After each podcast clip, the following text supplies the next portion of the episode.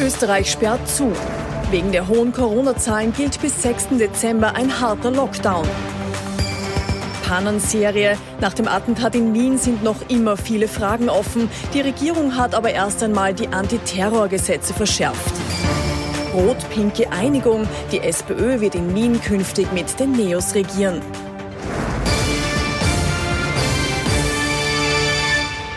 Und ich wünsche Ihnen einen angenehmen Sonntagabend. Willkommen zu unserem politischen Wochenrückblick. Mit dabei unser Politikexperte Thomas Hofer. Schönen Sonntagabend. Schönen guten Abend. Und via Skype mit dabei unser Meinungsforscher Peter Heig. Auch Ihnen einen schönen Sonntagabend. Schönen guten Abend, Herr Knapp.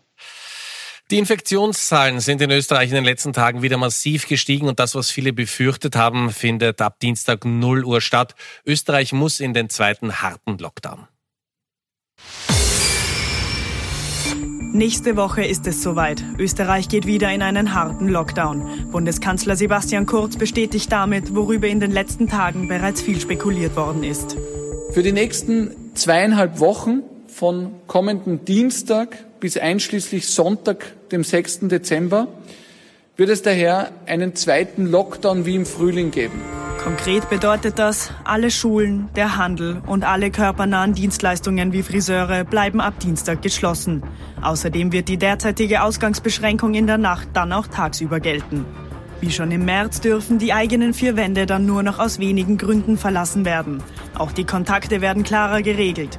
Neben dem eigenen Haushalt ist es dann nur noch erlaubt, den Lebenspartner, einzelne engste Angehörige und wichtige Bezugspersonen zu treffen. Das Leben, unser Leben wird für die kommenden zweieinhalb Wochen zum zweiten Mal in diesem Jahr in Wahrheit drastisch eingeschränkt. So ist es. Und auch wenn es mir persönlich jetzt sehr schwer fällt, muss ich Sie noch einmal um Ihre Mithilfe, um Ihre Mitarbeit bitten, dieses unser Leben eben einzuschränken, weil es um die Gesundheit von uns allen geht. Für den Schulbereich gibt es vom Bildungsministerium eine eigene Verordnung. Alle Schulen stellen auf Homeschooling um, die Kindergärten bleiben offen für die, die Betreuung brauchen.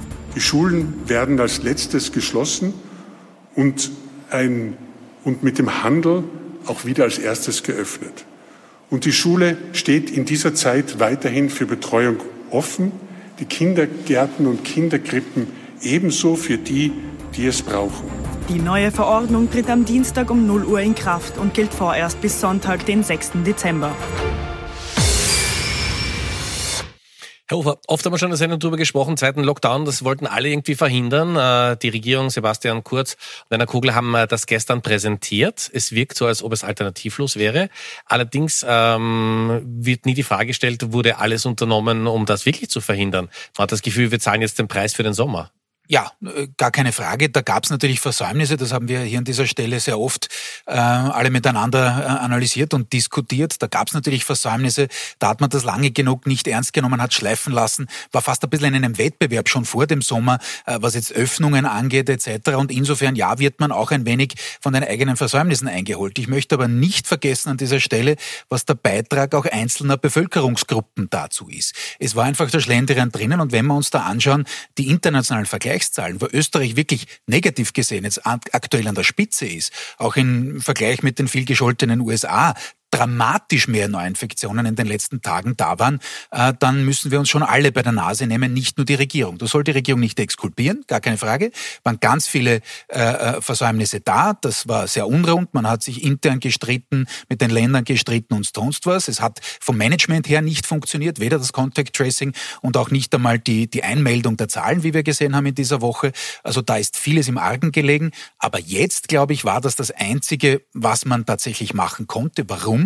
Allein ein Grund, gibt mehrere, aber ein Grund, Sie können sich nicht als Regierung dann in fünf oder zehn Tagen dem Vorwurf aussetzen, dass Sie jetzt zu dem Zeitpunkt bei fast 10.000 Neuinfektionen am Tag, wie es am Ende der Woche war, ähm, nicht in den Lockdown gehen. Äh, was allerdings schon wieder eine Baustelle ist, das war auch in dieser besagten gestrigen Pressekonferenz, ähm, so die Geschichte, naja, zu Weihnachten haben wir ein Weihnachten wie früher, Copyright der Herr Gesundheitsminister, da bin ich der Meinung, äh, weiß nicht genau, wo er es hernimmt, aber äh, das ist eigentlich die Einladung zum dritten Lockdown dann im, im, im Jänner.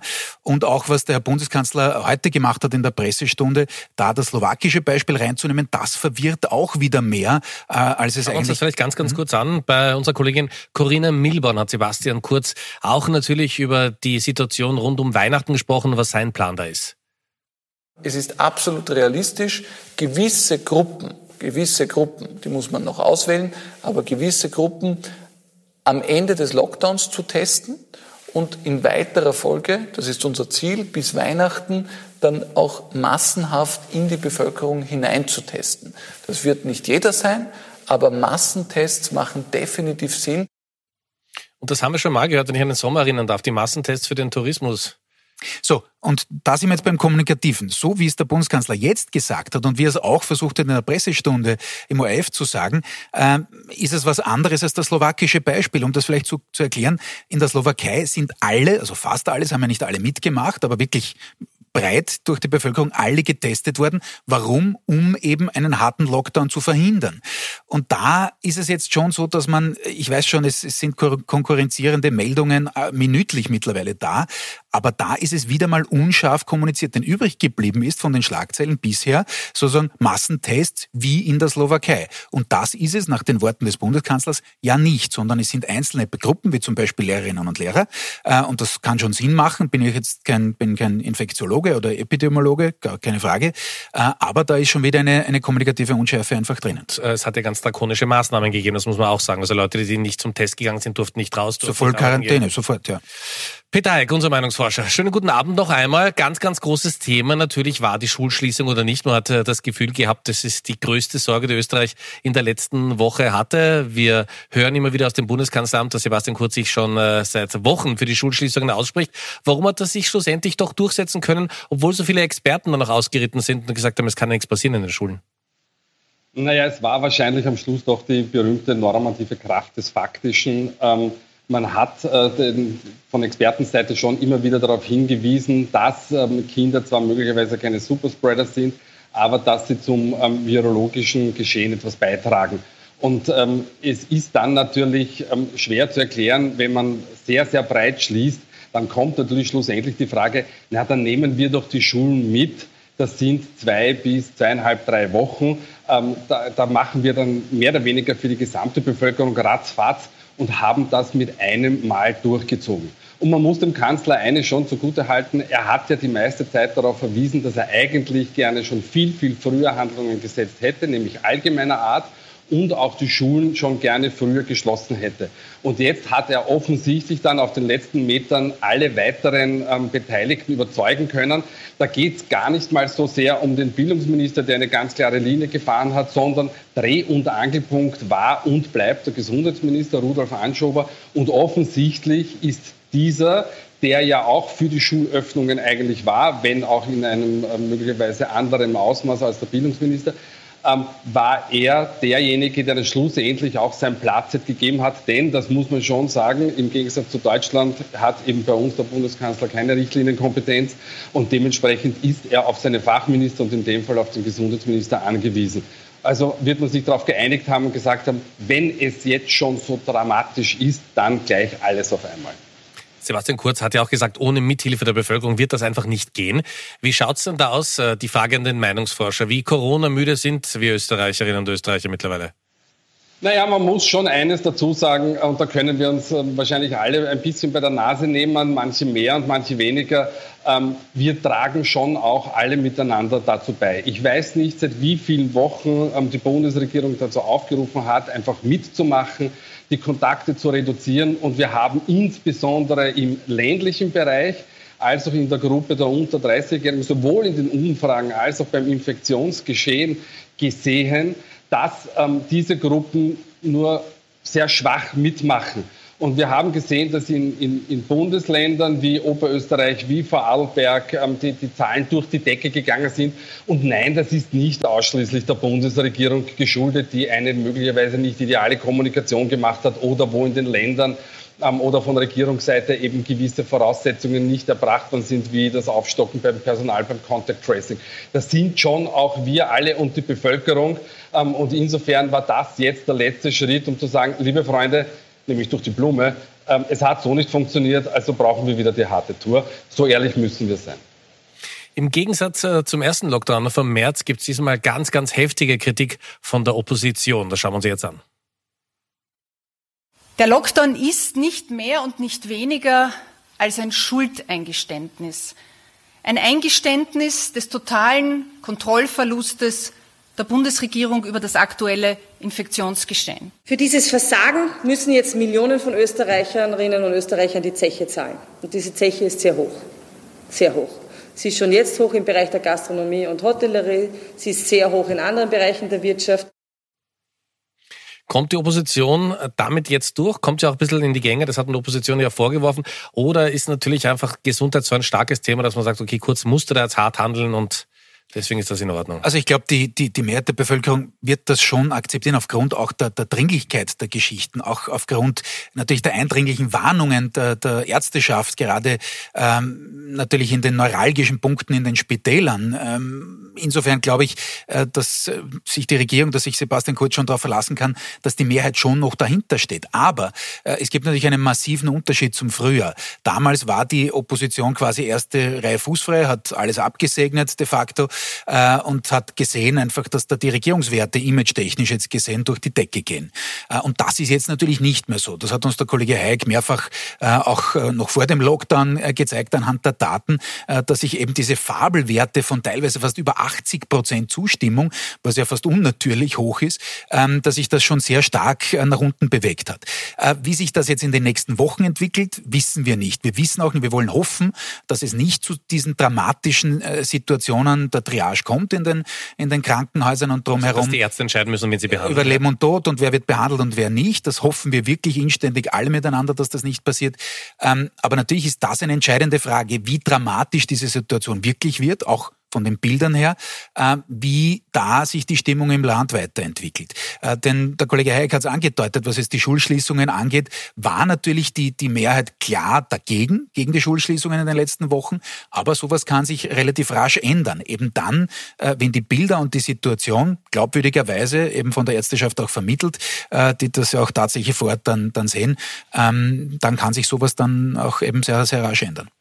Corona, also das ganz, ganz große Thema diese Woche noch. Zweites großes Thema, der Terroranschlag in Wien von vor zwei Wochen, der beschäftigt uns noch immer. Und äh, die Regierung hat dann äh, ein Vorhaben präsentiert mit neuen Antiterrormaßnahmen in dieser Woche.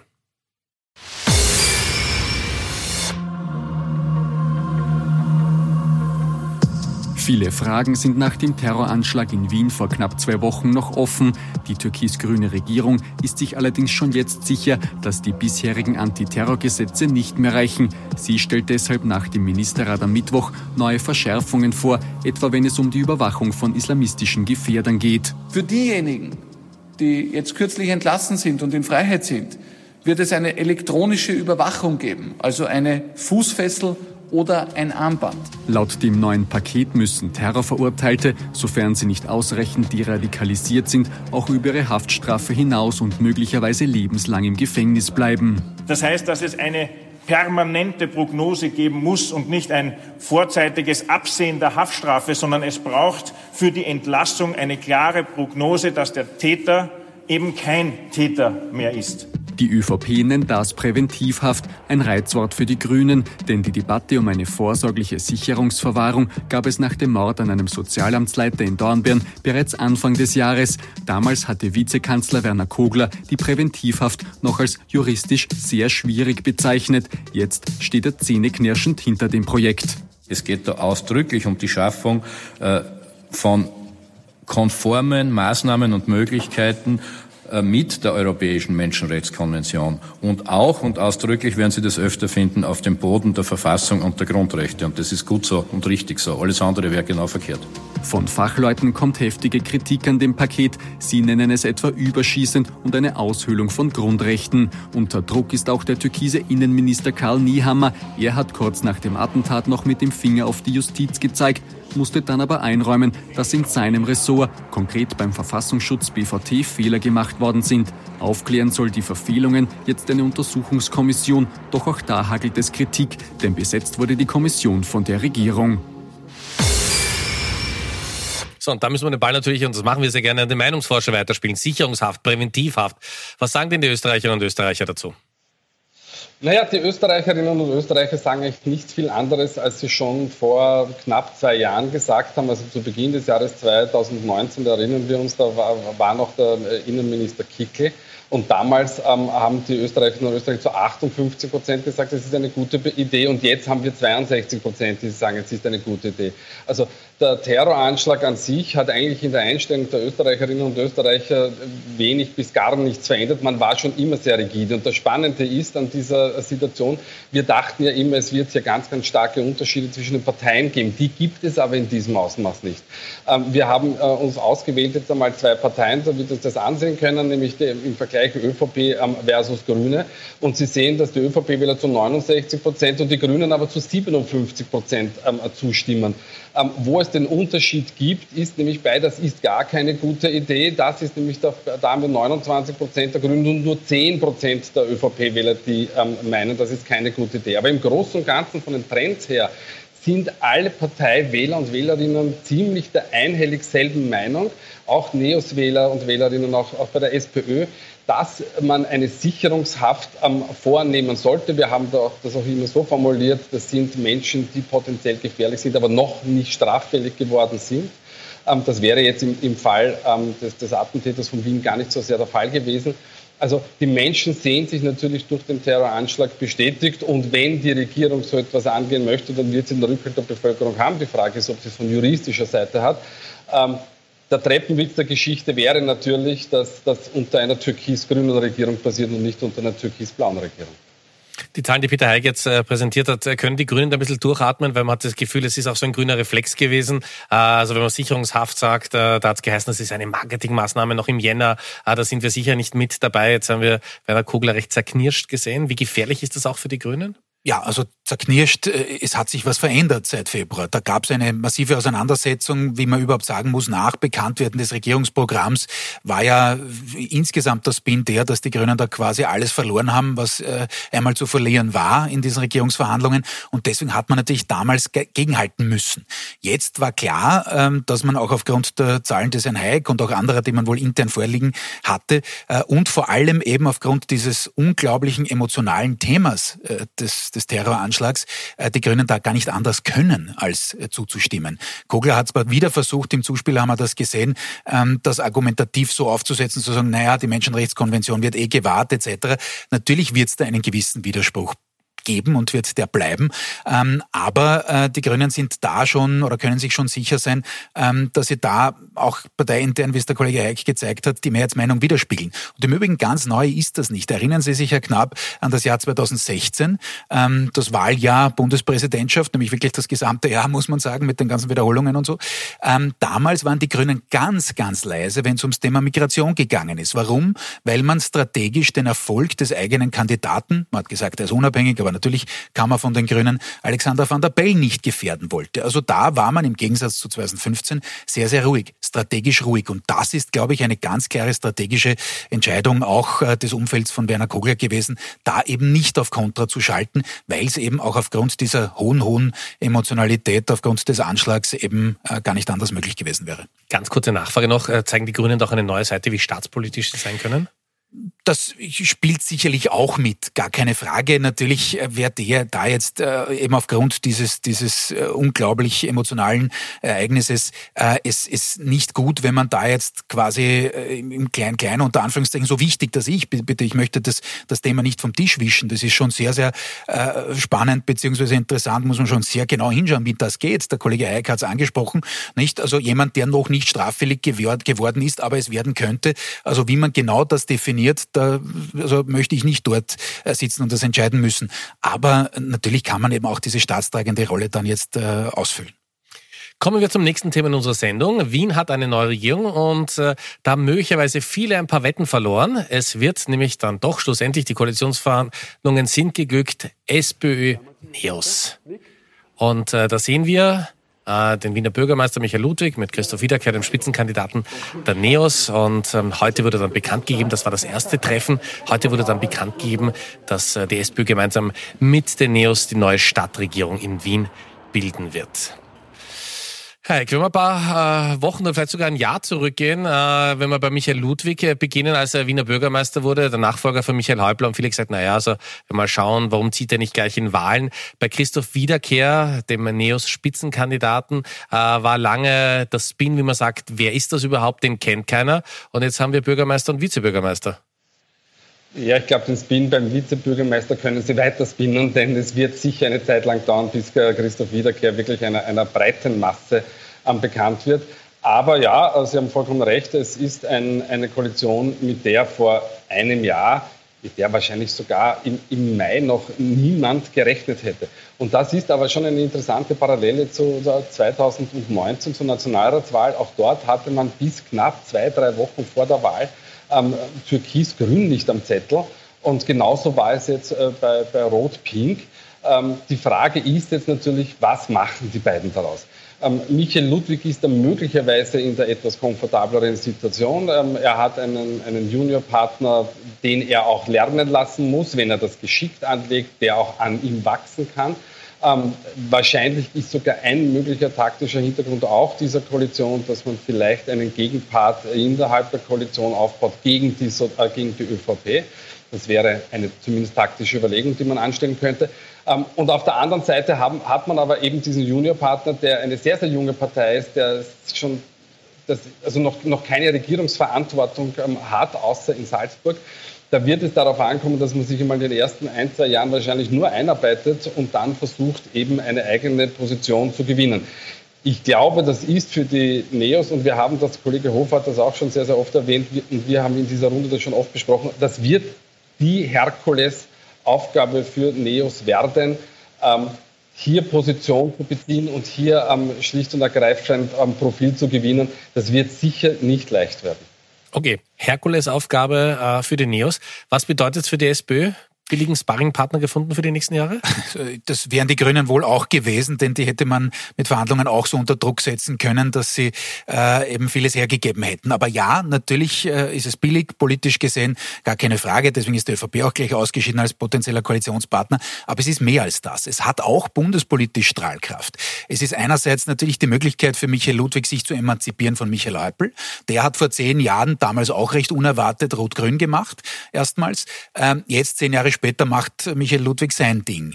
Und das hat durchaus eben insofern auch bundespolitisch nicht aufgrund nur äh, der günstigen Situation in Wien, wo man eben den Neos vielleicht nicht allzu viel geben muss, ähm, den Charme, dass man die Bundesregierung massiv unter Druck setzen kann. Genau das, was wir vorher jetzt besprochen haben beim Thema Sicherungshaft, äh, das kann man fortsetzen. Die Grünen in der Bundesregierung kommen unter Druck. Ich gehe davon aus, dass das Programm, das morgen und übermorgen präsentiert werden wird von äh, Ludwig und Wiederkehr, zum Beispiel sehr, sehr stark klimapolitische Aspekte haben wird. Äh, da versucht man in grünen Gefilden äh, zu wildern. Äh, und insofern wird das eben eine, eine Koalition, die weit über die Wiener Stadtgrenzen hinaus ähm, Tragweite entwickeln werden wird. Und das wird schon spannend zu sehen sein, wie da die einzelnen Parteien im Bund damit umgehen. Ich bin ganz beim Kollegen Hayek, was die Neos angeht. Das ist eine Chance, aber eine irrsinnige Gefahr, denn natürlich wird man sich wirtschaftspolitisch, was Auslagerungen, Privatisierungen, sonstiges angeht, vielleicht Corona-Zeiten auch nicht wirklich die idealen Zeiten für solche äh, Geschichten, aber da wird man sich nicht durchsetzen. Da wird man es, äh, ich bleibe bei Toni Pfeffer und in seinem Bild, äh, wird man es nicht hoch gewinnen gegen die SPÖ oder nicht hoch gewonnen haben, denn die Regierungsverhandlungen sind ja abgeschlossen. Also das ist schon eine Gefahr natürlich äh, für die Neos. Auf der anderen Seite sind die Neos jetzt mal dabei in Verantwortung. Ne? Das wird man. So ist es. Ja. Und zum, zum Ressort vielleicht noch ganz kurz. Bei der Bildung, das ganz zentral, man hat ein Ressort genommen, wo man sich einig ist und eben keines, wo es massiven Dissens gibt und insofern äh, auch noch das Wunschressort vom Herrn Wiederkehr. Kommen wir zum Abschluss der Sendung zu den Top und Flops. Wir haben wie gewohnt die beiden Herren Thomas Hofer und Peter Heik getrennt voneinander gefragt, wer diese Woche besonders positiv aufgefallen ist und wer es durchaus hätte besser machen können. So, jetzt bin ich gespannt, was wir diesmal sehen. Okay. Gut, ähm, Herr Hofer, vielleicht möchten Sie beginnen. Ja, ja? Äh, ich äh, beginne äh, schlicht und ergreifend beim äh, Top der Woche. Das ist ähm, George W. Bush. Warum? Weil er einer der wenigen Republikaner war, die eine demokratische Grundregel befolgt haben, nämlich dem Wahlgewinner Joe Biden, den Demokraten, zu gratulieren. Äh, und das ist ein, ein wohltuender Gegenpol zu dem, was der Trump und seine zahlreichen Verbündeten und die Mehrheit der Partei aufführen. Denn das ist Selbstbeschädigung in Reinkultur, was da passiert. Und insofern wollte ich jetzt den ehemaligen Gosei bei uns, der viele Europäerinnen und Europäer äh, mal auf den Schild heben und sagen, der Herr Bush und die ganze Familie Bush hat sich da vorbildlich verhalten. Liebe Grüße ähm, nach Texas, ja. Äh, absolut. Äh, und hätte ich mir auch nicht gedacht vor 15 Jahren, dass das mal so abläuft, aber es ist so. Ähm, negativer, negatives Highlight unter Anführungszeichen oder Lowlight des, der Woche. Ähm, stellvertretend für viele andere der XXX-Lutz mit seiner großen, tollen Eröffnung in Eugendorf ähm, mit äh, fast 10.000 Besuchern, äh, Abstandsregeln per Tür und sonstiges. Ähm, das geht einfach nicht. Das ist ein negatives Beispiel. Der Kollege Eick und ich haben es beide erwähnt. Wir müssen uns alle selber bei der Nase nehmen, die Bevölkerungsgruppen und eben auch Unternehmen, die in diesen Tagen, gerade noch vor dem Lockdown, ja, wir haben heute auch die Werbegeschichten gesehen, zum Beispiel von diesem Unternehmen, auch von anderen, so und jetzt aber wirklich und morgen geht's noch und so. Ähm, das ist die falsche Einstellung und, und diese Einstellung hat uns äh, eigentlich in diese Situation, was das Virus äh, angeht, geführt und deswegen Flop der Woche. Herr Hayek. Ihr Top, ja, also Ihr Flop? Mein, mein, mein Top, ähm, das wird vielleicht manche verwundern. Ähm, ich habe aber trotzdem Bundeskanzler Kurz ähm, gewählt, äh, schlicht und ergreifend, weil er, auch wenn nicht alles ideal gelaufen ist, er zumindest für sich verbuchen kann, gesagt zu haben, ich hätte schon viel, viel früher Handlungen gesetzt. Ähm, ich konnte aber ähm, sowohl die Länder als auch äh, manche Minister oder Sozialpartner nicht davon überzeugen. Und das zeugt von einer gewissen Führungsqualität, wenn man erstens für seine ähm, Meinung eintritt, zweitens auch klar und erkenntlich macht, dass man sich das eine Mal nicht durchgesetzt hat, aber jetzt hat er ganz offensichtlich ähm, jene Kritiker mitgenommen, die er vorher nicht mitnehmen konnte. Deshalb äh, Top der Woche. Flop der Woche ist ein Wissenschaftler und ich glaube, die Wissenschaft hat in den letzten ähm, Tagen und Wochen nichts Gutes getan. Das ist Peter Markovic, einer der Mathematiker, die sich zu Wort gemeldet haben, ähm, dass man die Schulen schließen soll. Ähm, und äh, auf Nachfrage dann in einem Standardinterview hat das, hat das ungefähr so geklungen, ähm, naja, ich habe bei den Kleinkindern gar nicht diese Datenlage. Ähm, ach so, die, die Gotteshäuser sind offener, die gehören natürlich auch geschlossen, das haben wir nicht gewusst. Ähm, aber ich habe vis-à-vis -vis von meinem Wohnheim ist eine, eine Schule und äh, da sehe ich dann immer die, die, die Menschen aus und eingehen und mir schreiben sehr, sehr viele Lehrer E-Mails. Und da muss man sagen, das ist keine wissenschaftliche Aussage. Ähm, wenn ich denn als Wissenschaftler in die Medien gehe, dann muss, müssen meine Aussagen klipp und klar sein und handfest sein und ich darf hier nicht wackeln und nicht zaudern und deshalb Flop der Woche. Danke für den Schlusssatz, meine Herren. Herzlichen Dank. Ich darf mich bei Ihnen fürs Zuschauen bedanken. Wünsche Ihnen einen angenehmen Sonntagabend. Wir sehen uns nächste Woche wieder. Bleiben Sie gesund.